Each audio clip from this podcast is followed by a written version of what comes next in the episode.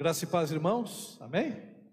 Vamos abrir a palavra de Deus na primeira carta do apóstolo Paulo aos Coríntios, no capítulo 13. 1 Coríntios, capítulo 13. Um texto bem conhecido, talvez o capítulo mais conhecido do Novo Testamento e certamente das epístolas paulinas.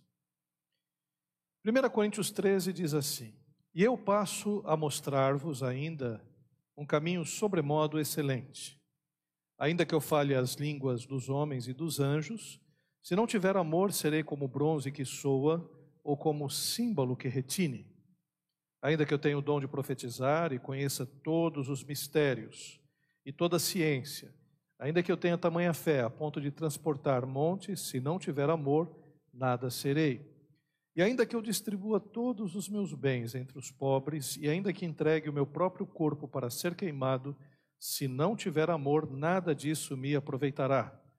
O amor é paciente, é benigno, o amor não arde em ciúmes, não se ufana, não se ensoberbece, não se conduz inconvenientemente, não procura os seus interesses, não se exaspera não se ressente do mal, não se alegra com a injustiça, mas regozija-se com a verdade. Tudo sofre, tudo crê, tudo espera, tudo suporta. O amor jamais acaba, mas havendo profecias, desaparecerão, havendo línguas, cessarão, havendo ciência, passará. Porque em parte conhecemos e em parte profetizamos. Quando, porém, vier o que é perfeito, então o que é em parte será aniquilado. Quando eu era menino, falava como menino, sentia como menino, pensava como menino. Quando cheguei a ser homem, desisti das coisas próprias de menino.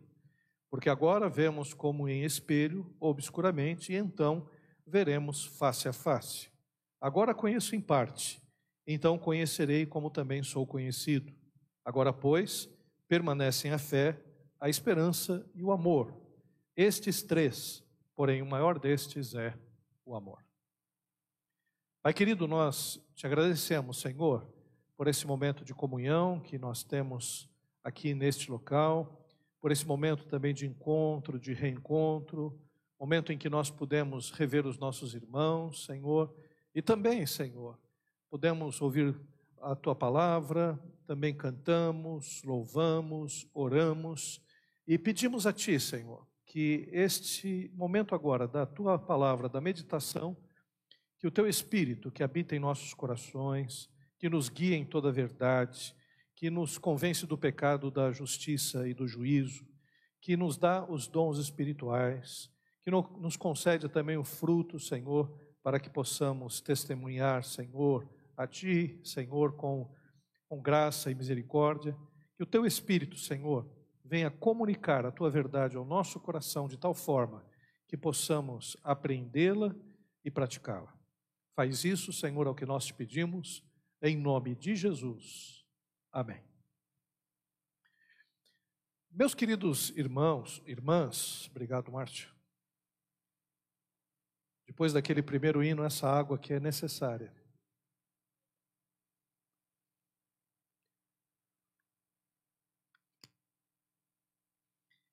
Meus queridos irmãos, Hoje nós vamos falar sobre um texto que é muito conhecido e é sempre complicado pregar sobre textos conhecidos da Bíblia, porque parece que a gente já ouviu tudo acerca deles.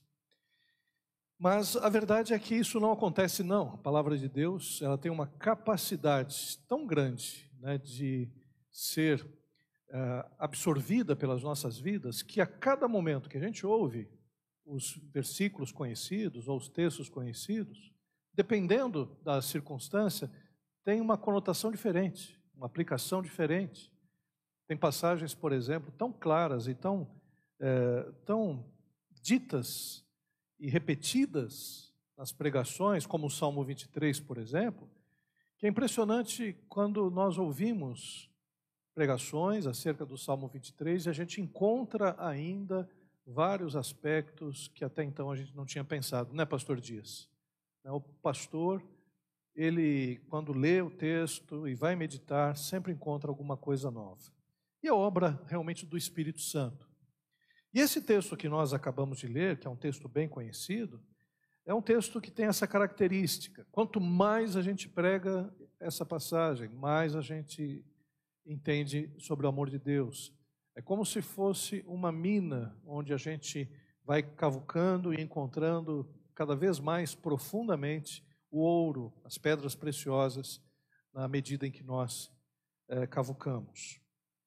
Agora, esse texto, ele é um texto que nos ensina algumas coisas importantes, principalmente na época em que nós vivemos. Nós vivemos numa sociedade que é considerada uma sociedade pós-moderna, e qualquer tentativa de definição consiste em um grande desafio. Esse texto fala sobre o amor, mas nessa sociedade que nós temos, existem várias concepções acerca do amor. Várias. Então fica difícil até a gente entender o que é amor se nós nos fiarmos naquilo que as pessoas dizem acerca do amor. São inúmeras as cosmovisões e cada aspecto da vida vai se tornando cada vez mais subjetivo. Então vivemos numa época que é uma época é, em que num prédio num condomínio, você tem num apartamento é, uma pessoa que é cristã, outra de outra denominação, um católico, um espírita, um ateu, um agnóstico, um bandista, é, um muçulmano. É, nós temos várias formas de encarar hoje a realidade. Houve uma época em que, predominantemente, a fé dos brasileiros era uma fé cristã. Hoje, a gente até pode dizer que grande parte dos brasileiros se dizem cristãos, mas tem várias outras influências. Existem cristianismos, digamos assim, alguns até muito heréticos, ou grande parte herética, ou heréticos, e a gente pode pensar um pouco mais acerca do que cada um vai definindo acerca da sua fé. Porém, nós, como cristãos, nossa fundamentação se baseia nas Escrituras Sagradas. Nós não estamos vivendo a vida como o filósofo sambista Zeca Pagodinho diz: Deixa a vida me levar, vida leva eu. A gente não leva a vida desse jeito. A gente tem uma fundamentação, e a nossa fundamentação é a palavra de Deus, as Escrituras Sagradas. Ainda bem que Deus, ao se revelar, ele não apenas se revelou verbalmente, ele utilizou algumas pessoas, pelo menos 40 autores diferentes, para que eles registrassem a palavra de Deus, para que hoje nós pudéssemos tê-la né, aqui e conferi-la, para que a gente pudesse entender a revelação divina. Mas vamos lá. Vamos falar um pouco sobre o contexto. A igreja de Corinto era uma igreja pródiga em dons espirituais. Vamos entender que esse capítulo 13 não está isolado. Antes do capítulo 13 tem o capítulo 12. O capítulo 12 está falando sobre os dons espirituais. A igreja de Corinto era uma igreja pródiga em dons. E muita gente ali falava em línguas estranhas, muita gente profetizava, muita gente tinha dons de curas e por aí afora. Era uma igreja muito viva nesse aspecto. Mas uma igreja sem, é, sem direção.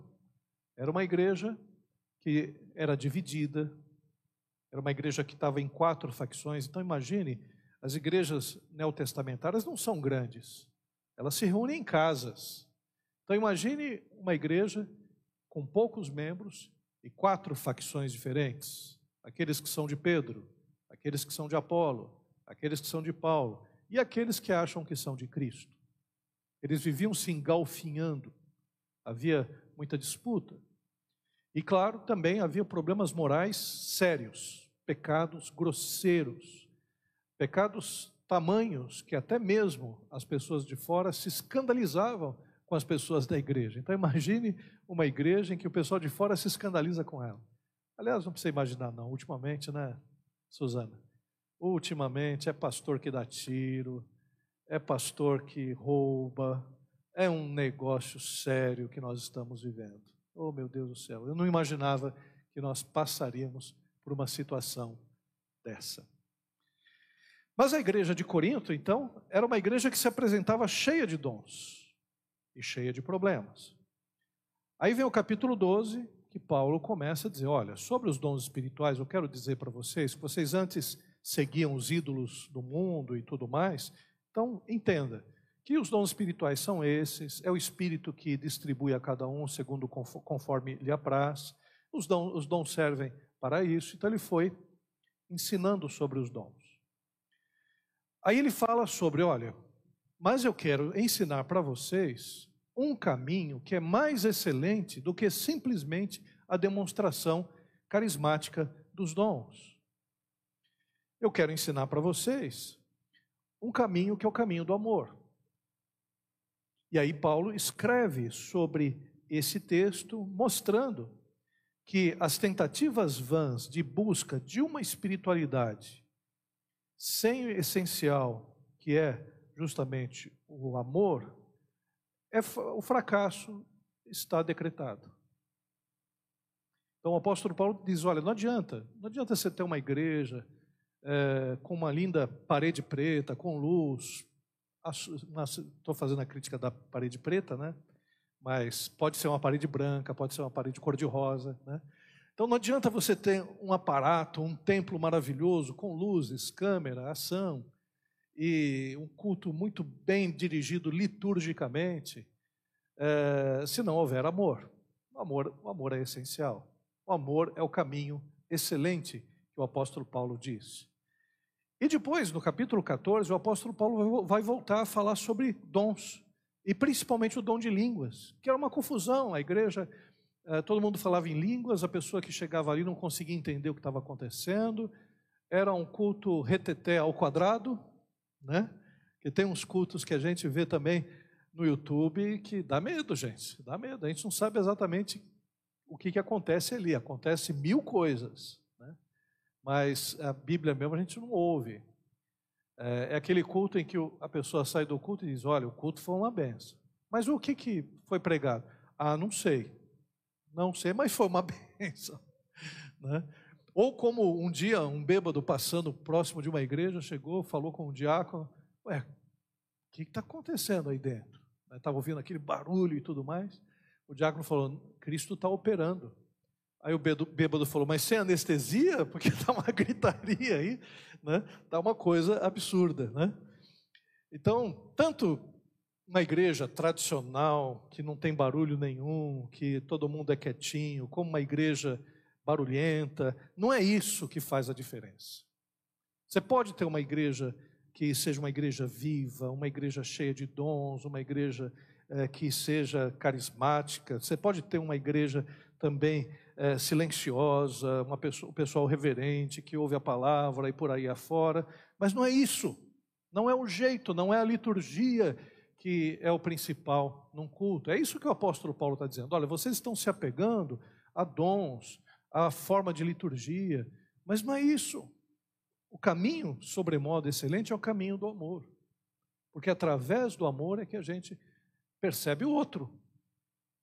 É através do amor que a gente percebe, quando está falando em línguas, que a gente está atrapalhando a comunhão do outro, que não está entendendo aquilo que está falando, que a gente está falando, e que está atrapalhando nosso, a nossa compreensão.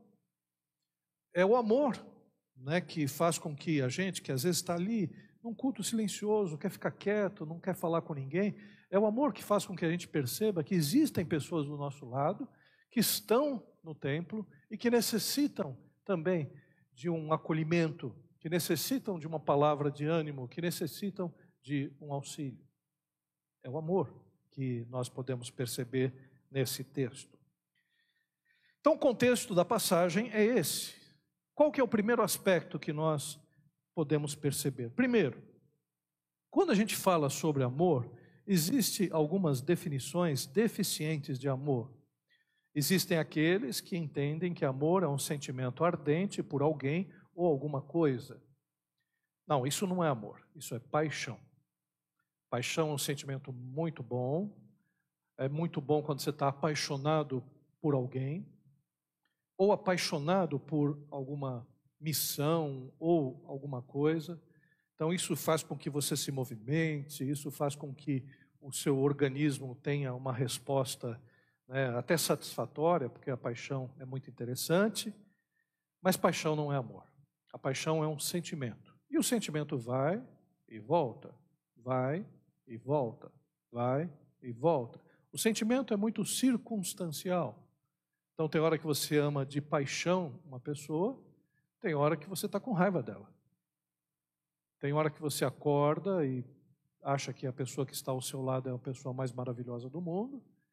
E tem dia que você está bravo com essa mesma pessoa porque você brigou na noite anterior. Então o sentimento vai e volta. Então o sentimento tem aquelas coisas. Quando o teu time é campeão, você canta o hino do time e torce e vibra e fala e diz. Agora quando o teu time tem um monte de perna de pau, né, que só ganha dinheiro às custas né, da, da tua torcida, você odeia o seu time, você fala mal do seu time e por aí afora. Então a paixão é um movimento que vai e vem. Por isso que um relacionamento não, não suporta ou não sobrevive apenas com a paixão. Um dia uma pessoa chegou e disse, pastor, eu não, não sinto mais amor pela minha esposa.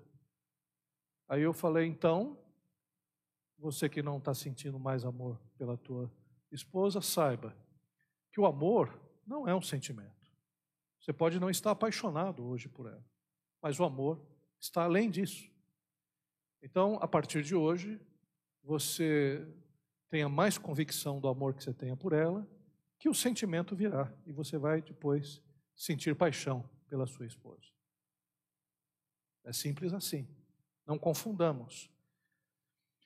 Outro aspecto e outras palavras, nós dizemos o amor é eterno enquanto dure. Não. O amor é eterno enquanto dura. Não. O amor é para sempre. O amor permanece, como permanece a fé, como permanece a esperança. Então, o amor não é algo né, que tem prazo de validade. Paixão tem, o amor não. E o amor é o relacionamento íntimo entre duas pessoas. Algumas pessoas confundem amor e dizem fazer amor. Não, o amor não é apenas o sexo. O sexo faz parte do relacionamento de duas pessoas que são casadas, que têm um relacionamento durável, um relacionamento estável, um relacionamento reconhecido por toda a sociedade, abençoado e abençoador. E essas duas pessoas podem ter um relacionamento sexual sem dolo algum. E nesse relacionamento sexual, vai depender muito uh, da frequência, vai depender muito uh, da idade do casal. À medida que o tempo vai passando, as relações sexuais vão diminuindo mesmo. Afinal de contas, não tem mais o mesmo vigor, não tem mais a mesma juventude de antes. Mas, no entanto, o amor permanece. O amor permanece. O amor continua. Afinal de contas, né, é, nós podemos perceber que o que segura um relacionamento não é o sexo, o que segura o relacionamento não é um sentimento, não é a paixão, o que mantém o relacionamento é o amor. Então a Bíblia claramente diz, né, ela, aliás, a Bíblia mostra claramente que o amor não é apenas paixão, que o amor não é um sentimento é, que vai e vem, é, o amor não é apenas a relação sexual. O amor vai além. O que nós podemos então ver em relação à Bíblia? Primeira coisa, o apóstolo Paulo vai falando sobre os aspectos negativos em relação a amar. No sentido de que, se você fizer algumas coisas e não tiver amor, nada valeu. Então o apóstolo Paulo começa com expressões negativas que se não tiver amor nessas expressões, essas expressões não valem, não são contadas, digamos assim. É, eu creio profundamente que a salvação é pela graça, pela graça sois salvos, mediante a fé, e a fé não vem de Deus, aliás, não vem do, da própria pessoa, vem de Deus. não pelas obras. Então, nós não temos salvação pelas obras, é pela fé, pela graça mediante a fé em Cristo Jesus.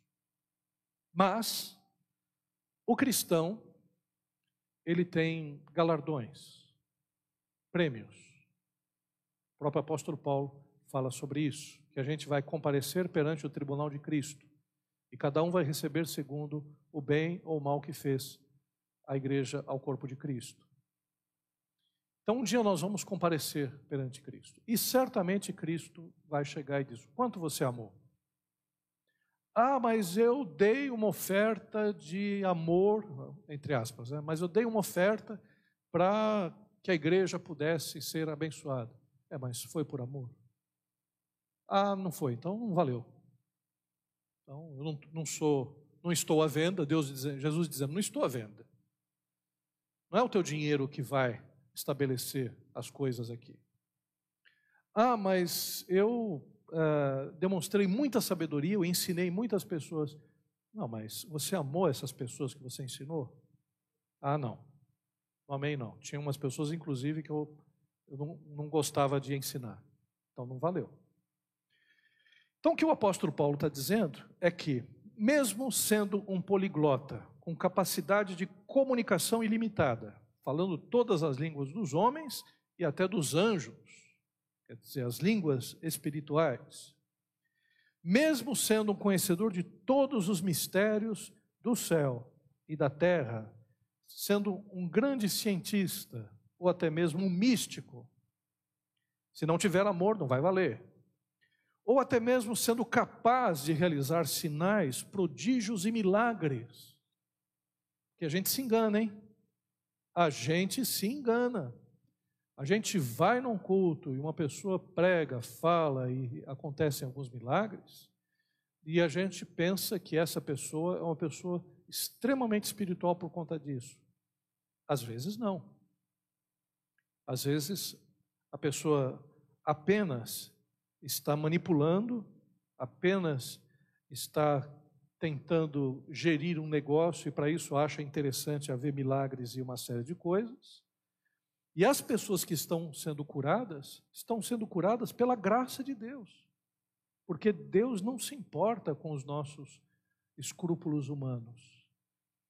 Deus ele olha o coração da pessoa e não aquele que está pregando. Por isso que muitas vezes Deus chega e diz: né, naquele dia, muitos irão me dizer: em teu nome né, eu fiz milagres, em teu nome eu curei enfermos, em teu nome eu expulsei demônios.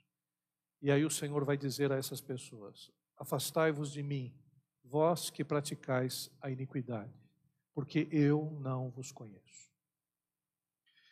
Então, se não tiver amor, nada disso valeu. Mesmo sendo um defensor extremado das causas mais sublimes da humanidade, imagine que você seja um filantropo, que você dê os seus bens para os pobres, que você esteja engajado em mil ONGs que defendem desde a Mata Atlântica até uh, a questão dos pobres na Somália.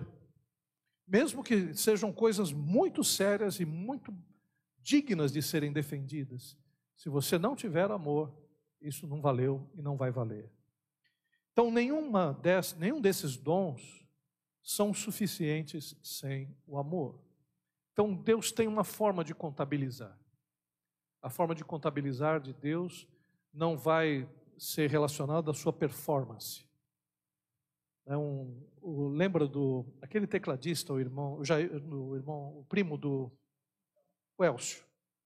O Elcio chegou e disse, pastor, outro dia eu toquei para um, um rapaz, cantor gospel, que ele chegou e estava cantando, e o pessoal estava ali meio indiferente, né? o pessoal não estava né, muito ligado naquilo que estava acontecendo. Aí esse cantor chegou, se virou assim, falou para o Elcio: Quer ver como isso vai mudar? Aí ele começou a falar uma meia dúzia de palavras, aquelas palavras de ordem aqueles jargões, e o povo. Ah", e todo mundo ali, glória a Deus, aleluia, tal. Aí ele se virou para o Elcio e diz assim: eu sou embaçado mesmo, não sou? é um sujeito embaçado mesmo que estava ali. Quer dizer, ele sabia manipular a massa, ele sabia jogar com o pessoal, sabia a palavra que dava certo e a palavra que não dava certo. Então, o que a gente pode perceber não é a performance, não é o jeito de dizer, de gesticular, de sei lá, que, ou a resposta da massa, né, da, do povo em relação a isso. Se não houver amor naquilo que a gente está fazendo, aquela pregação, não valeu. Aquele cântico já era. Você não vai ser abençoado por aquilo que fez, e nem Deus, na hora que estiver ali no tribunal de Cristo, ele vai chegar e diz: Ah, foi você que cantou aquele cântico lá? Não subiu do teto para mim. Ah, foi você que pregou e 100 pessoas aceitaram a Cristo Jesus? Aquelas pessoas foram salvas, mas isso ó, não adiantou nada para você. E aliás, vai saber se a pessoa vai estar perante o tribunal de Cristo? Porque às vezes, de fato, nem cristão é. Outro aspecto que nós podemos ver nesse texto o amor se apresenta com atitudes práticas. O amor cristão não é um amor apenas verbalizado. Aliás, ninguém aguenta só o amor verbalizado. Um casamento não subsiste apenas por palavras bonitas né, e poéticas acerca do amor. Isso funciona muito no namoro, funciona nos primeiros momentos do casamento, mas acho que nem nos primeiros momentos. O noivado, a pessoa que já está esperta em relação a isso, já fala: não, isso aí é só da boca para fora. O que a gente precisa ver, e no casamento é isso: ah, meu amor, eu te amo. Ah, então, vai lá, tem uma louça lá para lavar. Oh, demonstra esse amor para comigo. Ah, meu amor, eu faço tudo por você. Opa, era isso que eu queria ouvir. Vai lá, ajuda lá para estender a roupa, né? E por aí afora. Então, o amor, ele se apresenta com uma série de atitudes práticas. E aqui são, ao todo, 16 descrições diversas sobre o amor. E é interessante que a primeira descrição acerca do amor aqui é o amor é paciente. Então a ideia é ter paciência, paciência com o outro, paciência com os nossos irmãos, paciência com o esposo, a esposa, o filho, o pai, a mãe. Então todas essas características mostram que o amor não é apenas uma definição, o amor é prática. Aliás, não existe maior amor do que esse, de entregar a sua vida ao seu irmão. 1 João 3,16 Diz, porque Deus amou. Ah, então Deus amou, o que, que ele fez? Apenas falou através dos profetas? Apenas mandou as pessoas escreverem palavras bonitas na Bíblia?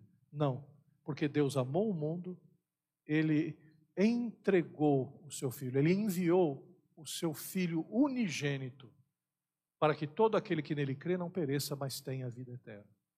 E Jesus Cristo entregou a sua vida por nós, por amor. O maior gesto de amor que uma pessoa pode ter por outra. Então, o amor tem várias características que a gente precisava entender. Apenas discorrendo em relação a elas, eu vou citar rapidamente. O amor é benigno, ele procura o bem, o bem do outro.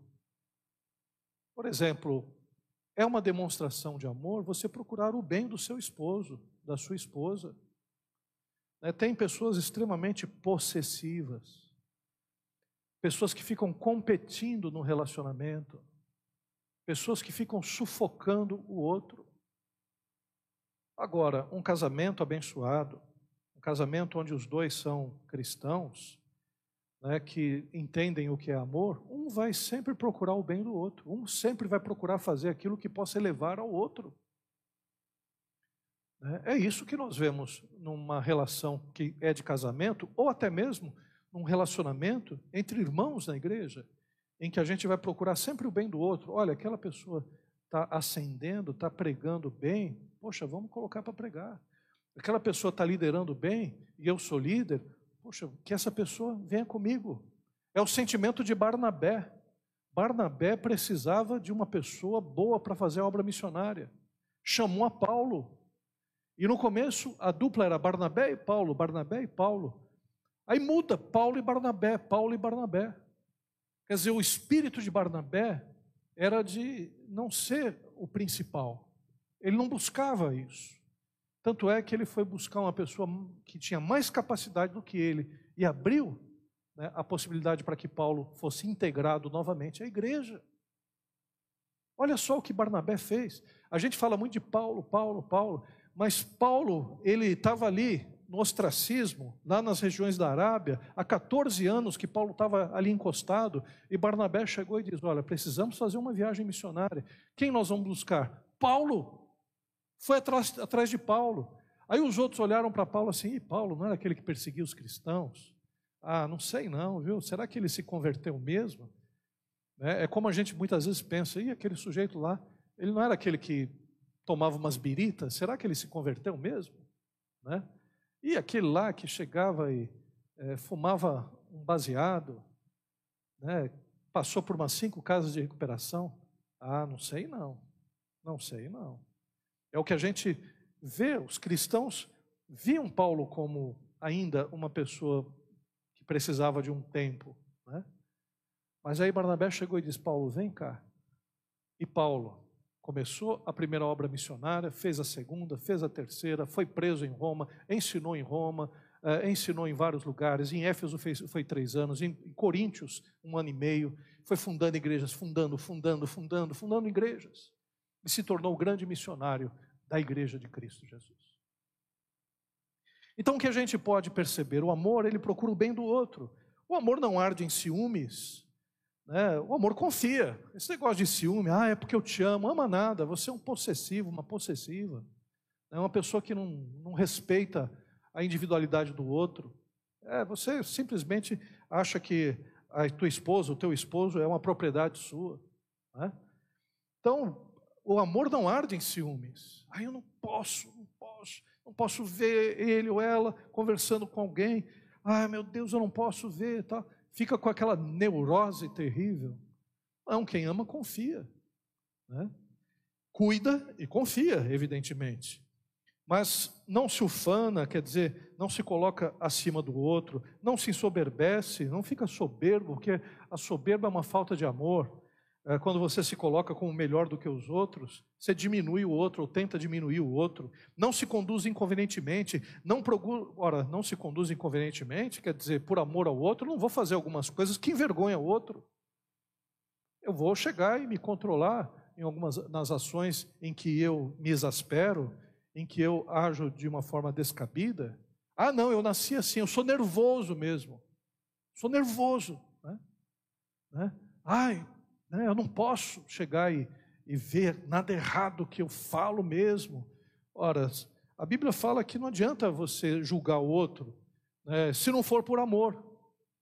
Até mesmo, tem gente que trata mal. Eu vi, já vi cristão humilhar garçom, humilhar caixa, humilhar é, gente que trabalha na limpeza pública, só porque está servindo e às vezes comete algum erro e a pessoa se acha no direito de humilhar o outro. Né? Ora, quem ama não faz isso, não procura seus próprios interesses, você procura sempre o interesse do outro, procura sempre o engrandecimento do outro. É, não se exaspera, quer dizer, não fica, né, é, não fica irado com o outro, não, se, não perde o controle em relação às questões, não se ressente do mal. Como é que uma pessoa pode dizer que ama se é uma pessoa vingativa? Se é uma pessoa que lembra, olha, você em 1952 você fez isso e eu não te perdoo. Como é que pode uma pessoa dizer que ama uma pessoa que faz isso? Né? Olha, essa é a terceira vez que você fala. A primeira foi quando eu nasci, né? a segunda foi e tal, tal, e fica guardando essas coisas com o desejo de chegar e dá o troco. Vingativa, gente vingativa. Né? Gente que a comigo é uma só vez, hein? Uma só vez, não tem, não tem mais. Outro aspecto, olha, segura a tua onda, segura o teu temperamento.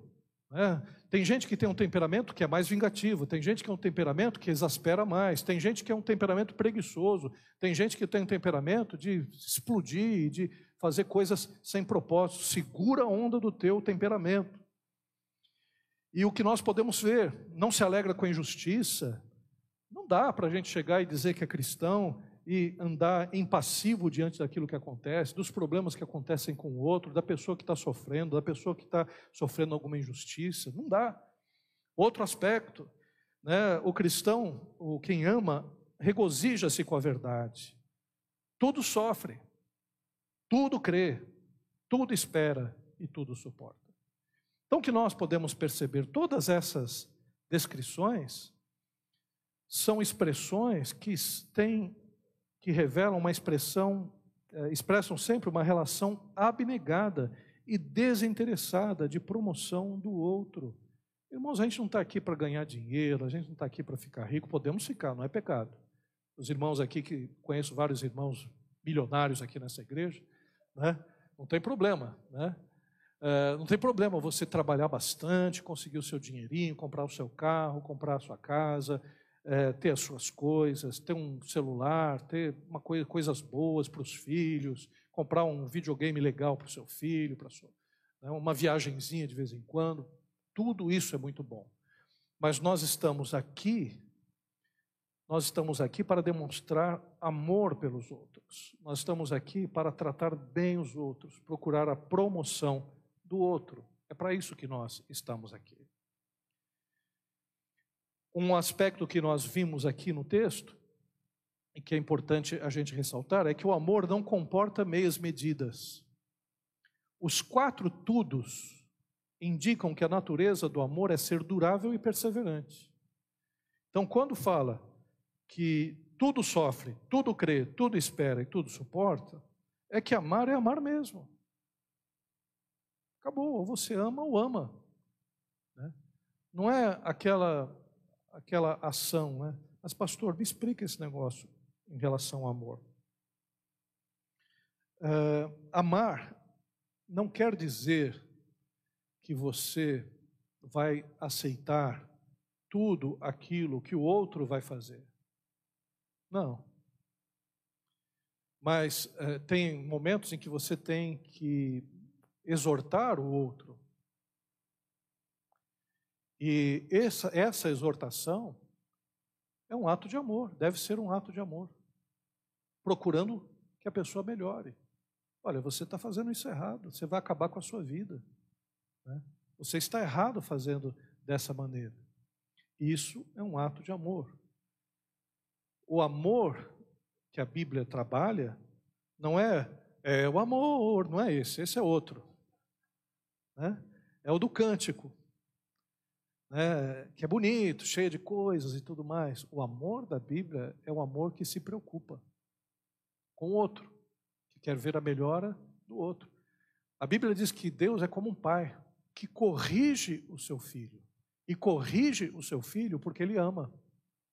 Então nós temos um Deus que não é indiferente às nossas questões. Por isso que de uma forma acertada, a gente pode até dizer que o contrário de amor não é o ódio. O ódio é um sentimento horroroso. Mas o contrário do amor é a indiferença. É quando a gente olha a pessoa, e a pessoa está ali, na beira do abismo. Ah, deixa, deixa cair. Né? Deixa cair. Não ligo. Ih, mas aquela pessoa ali que você conhece está fazendo uma série de coisas. Deixa fazer. Azar o dele. Isso é indiferença, é a falta de amor. Então, os quatro tudos, dizendo que o amor jamais tudo sofre, tudo crê, tudo espera e tudo suporta, é justamente para mostrar né, que nós procuramos aguentar uma série de situações, justamente para que o outro possa né, mudar e ser abençoado. As características do amor indicam permanência e paciência, mesmo em prejuízo próprio. Porque você pode tentar fugir das pessoas, tentar ter um coração de pedra, não se envolver, mas a sua vida vai ser uma vida mesquinha e você vai sofrer muito também em perceber, lá no final da sua vida, que você não serviu para nada nessa vida. Que você passou pelos anos e você não atingiu ninguém com a graça e o amor de Cristo Jesus e o seu testemunho. Acho que isso é a pior coisa. É a pior coisa de você simplesmente passar pela vida, morrer e ninguém perceber a sua importância. Ninguém perceber que você uh, era alguém, que você, você simplesmente não faz falta. Porque quanto mais a gente ama, quanto mais a gente demonstra amor pelas pessoas, tem um outro aspecto também, mais você recebe amor. Porque aquilo que a gente semeia, a gente colhe. Tem um texto na Bíblia que fala, né, a respeito da, da lei, da colheita conforme a semeadura. A gente só pensa em dinheiro nesse texto. Mas é para tudo. Porque também quem semeia ventos, colhe tempestades. Então, se você semeia intriga, você vai ser envolvido pela essa intriga também. Se você semeia né, a separação, você vai ter cada vez mais divisões na sua vida. E assim por diante. É a lei da colheita conforme a semeadura. Outro aspecto que nós vemos também né, é que o amor é eterno enquanto os dons são temporários. O amor, a fé e a esperança sempre existirão. Devemos perder de vista, não devemos perder de vista o essencial. Os dons existem como ferramentas para o atual momento, mas não são fins em si mesmos. Então pensa bem, eu estou pregando aqui, mas o que vai valer é o amor que eu vou, vou ter para com as pessoas. A pregação é uma ferramenta que Deus me deu para que eu possa expressar amor às pessoas. Mas se eu ficar só na performance, isso não vai valer. Então, a, a sua capacidade em servir, a sua capacidade de habilidades manuais, habilidades relacionadas à, à música, à poesia, tudo isso são ferramentas muito úteis para você demonstrar amor para alguém.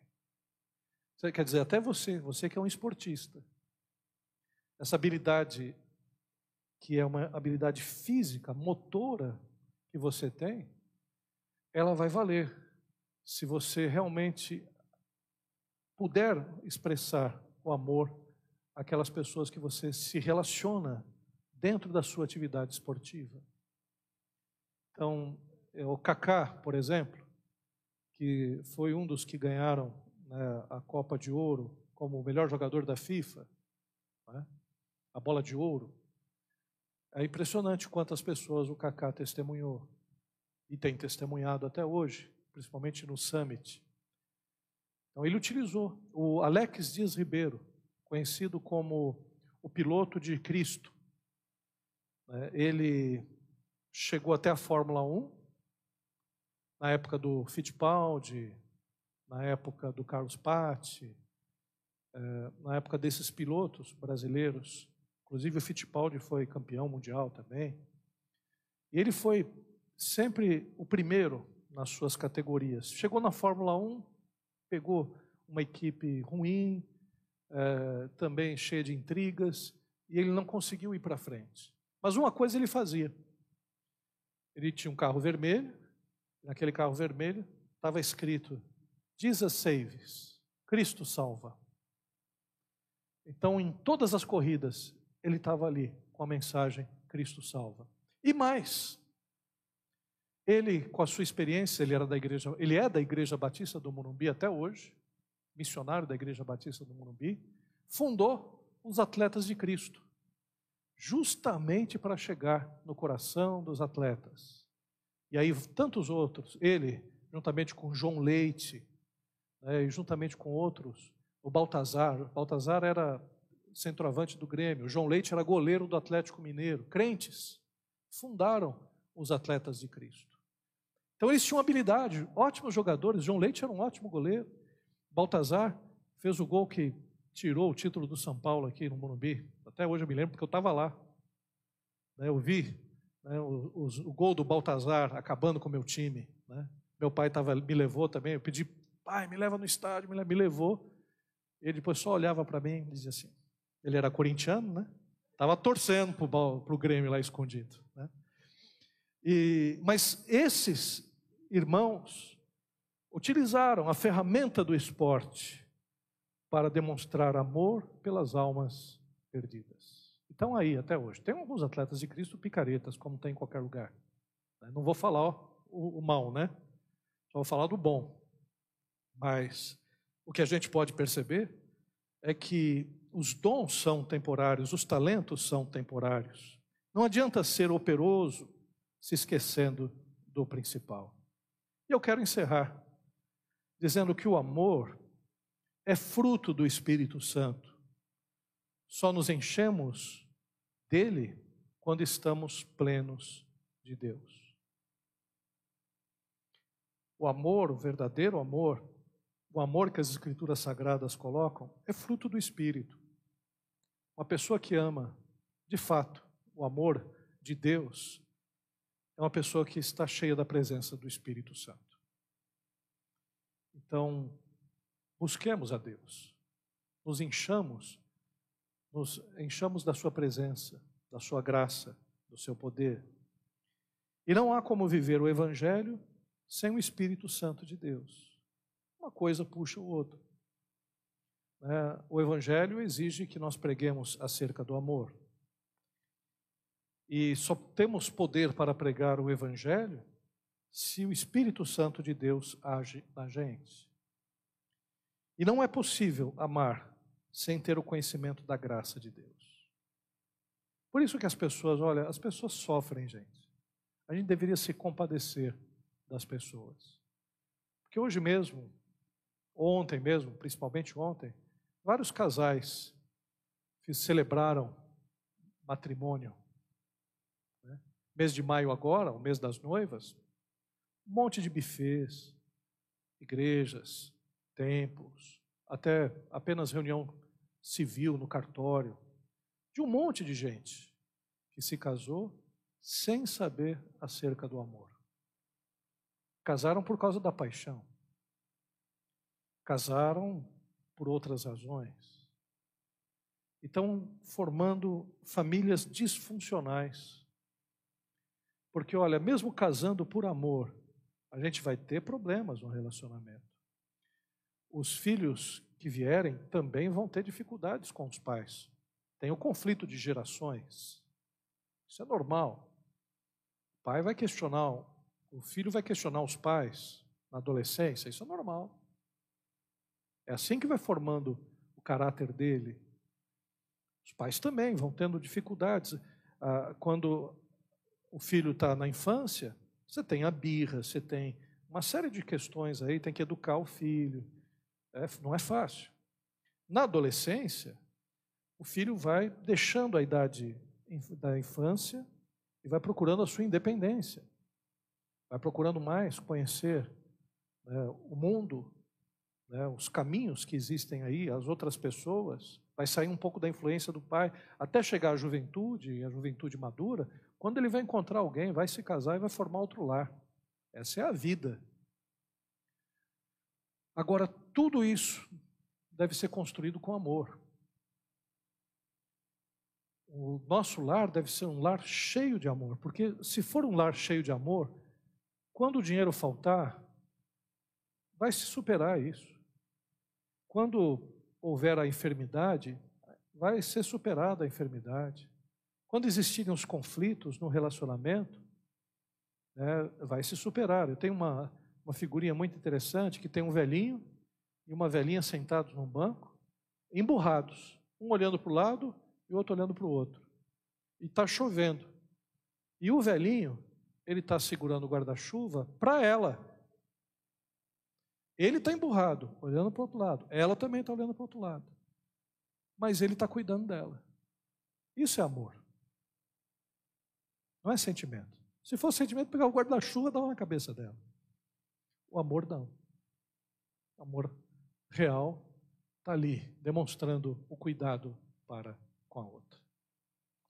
Então, vamos construir relacionamentos amorosos. A igreja é um lugar para a gente exercer o amor de Deus. Igreja é uma coisa muito séria, viu, gente?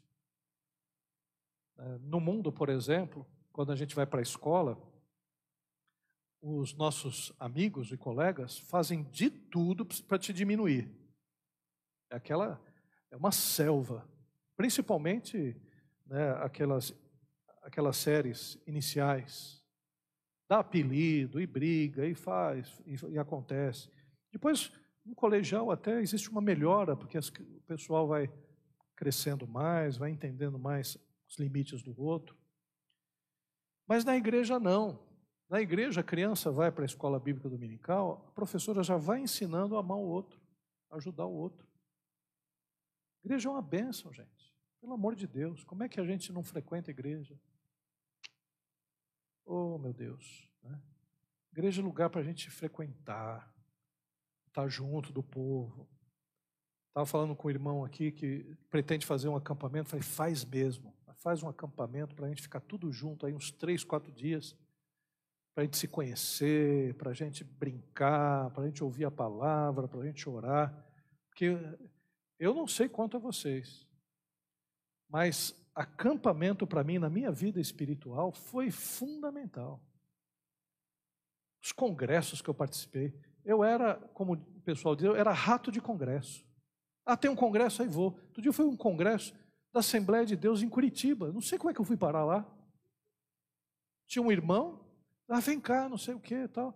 Ele nem era da Assembleia de Deus. Falou, ah, vem para cá, vem para minha casa. O César morava em Curitiba. Vamos num congresso. Aí fui. Fui parar no congresso da Assembleia de Deus. Aí tinha uma irmãzinha que chegava, olhava para mim, puxava uma senhora, vamos orar, filho. Eu era barbudo, né? Cabeludão. Vem orar, filho. E levaram num lugar de oração que era o Getsemane, chamado Getsemane, que tinha uma, uma paisagem de Jerusalém muito bonita. Mas no fundo, no fundo, ela queria me converter, porque eu estava barbudo, né? E achava que eu não era crente. O que, que eu estava fazendo com uma barba desse tamanho, um cabelo grande, na Assembleia de Deus? Mas fui. E fui muito abençoado, irmãos, naquele congresso. Eu lembro até hoje de uma música que eles cantavam que era Gideão, Gideão. Toda hora cantava essa música. Né? Missionários da última hora. Até hoje eu me lembro dessa música. E fui muito abençoado. Eu tinha o quê? Tinha uns 17 anos, 18 anos. Então, que a gente possa aproveitar esses momentos de comunhão mesmo com os nossos irmãos, aproveitar o que a igreja oferece para os filhos. Né? Os filhos precisam crescer seguros, serem amados. Igreja é um lugar em que as pessoas amam. Então, você vê, por exemplo, os meninos correndo aqui na, na igreja, vão crescendo, crescendo, crescendo. Né? E essa pessoa sempre vai sendo acolhida. Os mais velhos cumprimentam, conversam. Aqui é um lugar onde as gerações se encontram e com compromisso de amar uns aos outros. Isso é muito importante. E conforme o tempo vai passando, aquela pessoa que era desse tamanho, daqui a pouco está casando. E a gente acompanhou a vida dessa pessoa toda, né, com alegria, né, com muita devoção. Vamos orar nesse instante. Pai querido, nós queremos te agradecer, Pai, por esse texto que, que certamente, ó Pai, nos confronta. Confronta, Pai, com o nosso egoísmo, confronta, Senhor, ó Pai, a nossa ingratidão, confronta, Senhor, a nossa indiferença, Senhor. Nos confronta, Pai, porque sabemos, ó Deus, que nós fomos criados para demonstrar e para vivenciar o amor de Deus em Cristo Jesus. Por isso, Pai, age no meu coração, no coração de cada irmão, de cada irmã, Senhor, que a gente possa pensar nos outros, pensar na dificuldade que estão enfrentando, Senhor, e buscar cada vez mais, Senhor, o melhor de cada um. Pai querido, que a gente possa se promover um ao outro, que a gente possa ajudar os nossos irmãos a crescerem na graça, no entendimento, que possam crescer na ação dos dons espirituais em suas vidas, nos seus ministérios, ó Pai, na sua vida pessoal, na sua vida relacional, no casamento, Pai, na sua vida profissional, ó Deus, nos seus relacionamentos no trabalho, ó Deus.